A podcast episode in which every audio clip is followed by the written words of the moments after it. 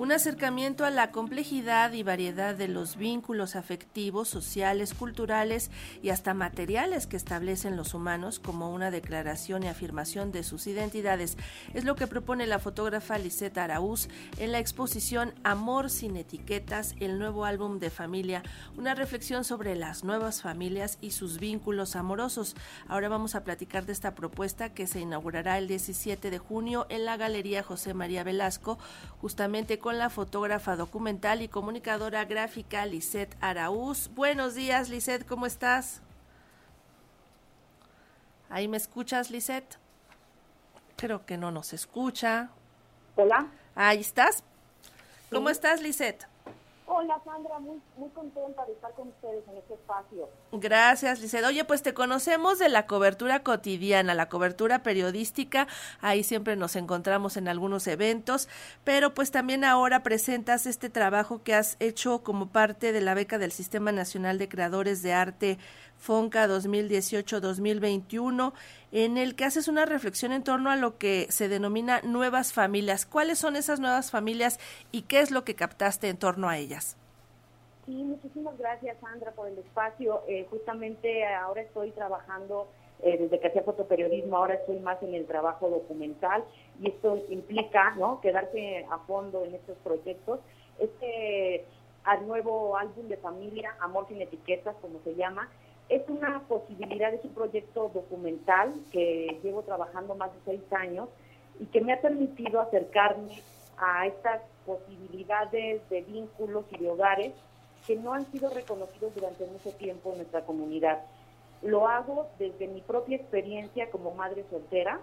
Em, siempre eh, desde que tengo este vínculo familiar con mi hija Maya, que ahora tiene 16 años, me he sentido profundamente afortunada, contenta, plena para compartir hacia afuera. Y parecía que en ese entorno de, mi felicidad no era compartido con algunos grupos en el que piensan que la familia convencional tendría que ser para todos, ¿no? En donde creen que una madre soltera, un papá soltero, una mujer que ha decidido no tener hijos, un hombre que igual no ha, ha decidido no tener hijos, las familias homoparentales, creen que ese tipo de vínculos no son, no son aceptados socialmente. Entonces, mi búsqueda empezó ahí, con el porcentaje de madres eh, que estamos eh, liderando un hogar económicamente, emocionalmente, y somos afortunadamente ya más del 40% de la población.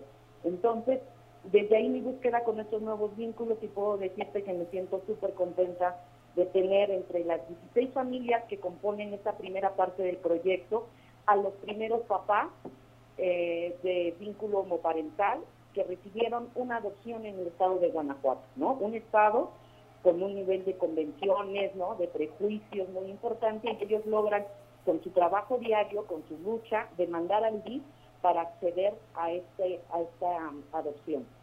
Hay muchas historias entre estas 16. Tengo también la fortuna de contar con el primer matrimonio transexual mexicano, que son Diana y Mario, que ellos logran eh, casarse con los nombres que tenían de manera original y su, boda se hace tan visible en el 2008 eh, que logran que sus actas posterior, su acta de, matrimonio posterior a su boda, logre tener sus nombres actuales. Sandra, entonces es un abanico muy importante, diverso, diverso siempre, donde intento que quepamos todos, como que como intento que quepamos en la sociedad, en la comunidad. Uh ¿en qué circunstancias se tomaron estas fotografías? Porque, como decías, existen estas fotografías, estos retratos de las familias convencionales que vemos en el estudio, en la sala, en una reunión familiar, en el picnic. Eh, estas otras fotografías de estas otras familias, ¿cuál es el contexto? ¿Cómo se tomaron? ¿Qué es lo que se muestra en ellas?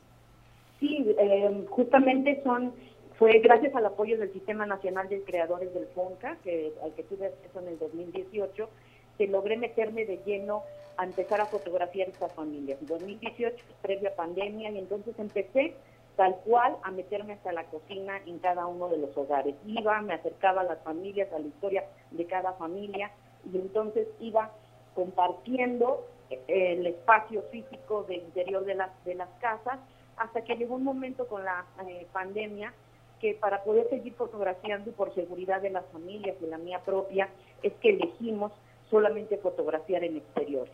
Todas estas fotografías en un trabajo documental, en este proyecto documental, son puestas en escena. Se le dice así porque entre las familias y yo, entre estos hogares y yo, decidimos un paisaje que sea profundamente representativo de cada familia, de cada hogar. Y acudimos al espacio, tengo técnicamente que decir que uso flashes ¿no? en, estas, en estas puestas en escena para generar una atmósfera que pueda representar a cada familia. En el caso mío y de Maya, de mi hija de 16 años y yo, pues somos somos muy de playa, nos vamos a la playa a hacer nuestra sesión fotográfica, pero tenemos, por ejemplo, también en la montaña, tenemos en, en, el, bosque, dependiendo de cada uno de los hogares, que nos iban platicando cuál sería el espacio ideal para sentirse profundamente representados. Estas familias no convencionales son familias que han existido siempre, Sandra, en, cualquiera de nuestras familias. Eh, sabemos del tío, de la prima, del abuelo, este, o del tío abuelo que no se casó, que vivió con su mejor amigo, pero o, que, o la tía abuela que, que vivió con su mejor amiga y que jamás fueron reconocidos como un hogar. Jamás fue reconocido que eran una pareja homoparental, jamás fue reconocido que la bisabuela o la, tía abuela decidió no tener hijos, ¿no? Entonces, estas, estas familias han existido ahí, pero nos había, eh, nos estaba faltando, y creo que, sigo pensando que estamos en ese camino de la búsqueda de la información, para poder reflexionar en torno a quiénes somos y poder generar ese respeto que necesitamos todos. Finalmente es un reconocimiento al derecho a ser y a estar bajo cualquier circunstancia. Todos tenemos una familia y todos tenemos alguien que nos acompañe o alguien a quien acompañamos. Y bueno, pues esta es una forma de decirle al mundo, este soy yo, esta soy yo, estos somos nosotros y, así es como vivimos. Este Amor sin etiquetas, el nuevo álbum de familia, tú ya lo habías publicado de manera virtual, ¿verdad? En el 2021 y ahora la gente ya va a poder verlo de manera presencial aquí en la Galería José María Velasco, que tengo entendido que es un trabajo que contó con la curaduría de Irving Domínguez, ¿no es así? Así es, así es, justamente hace un par de años para poder eh, reportar ante el Sistema Nacional de Creadores del, del, del proyecto, la publicación se realizó en línea, porque además en ese momento la posibilidad presencial era, era inexistente y las, las eh, galerías tenían una, una fila de espera de aproximadamente dos años. Tengo la fortuna de haber sido invitada por la Galería José María Velasco, que pertenece al LIMBA, para poder presentar e, este proyecto e invité de esta forma a Edwin Domínguez, que es un curador de arte contemporáneo, a que le diera una revisión a mi trabajo y poder eh, trabajar desde la visión también de él, ¿no? Y compartir estas imágenes que además, déjame decirte que son diferentes a las que tuvimos en línea.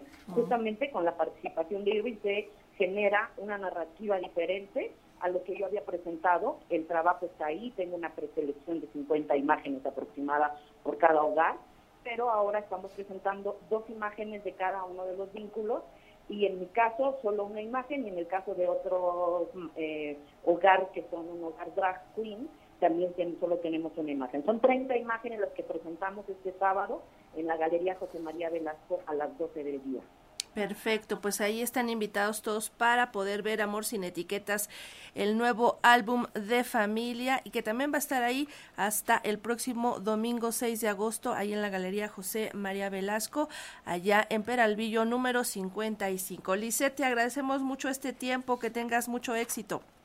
Les agradezco muchísimo el espacio y espero poderlos ver este sábado ahí y como bien dices, estar hasta el 6 de agosto, los que no puedan acudir este fin de semana, está en la galería en el corazón de Tepito y será una gran oportunidad para poder pasear por esa zona.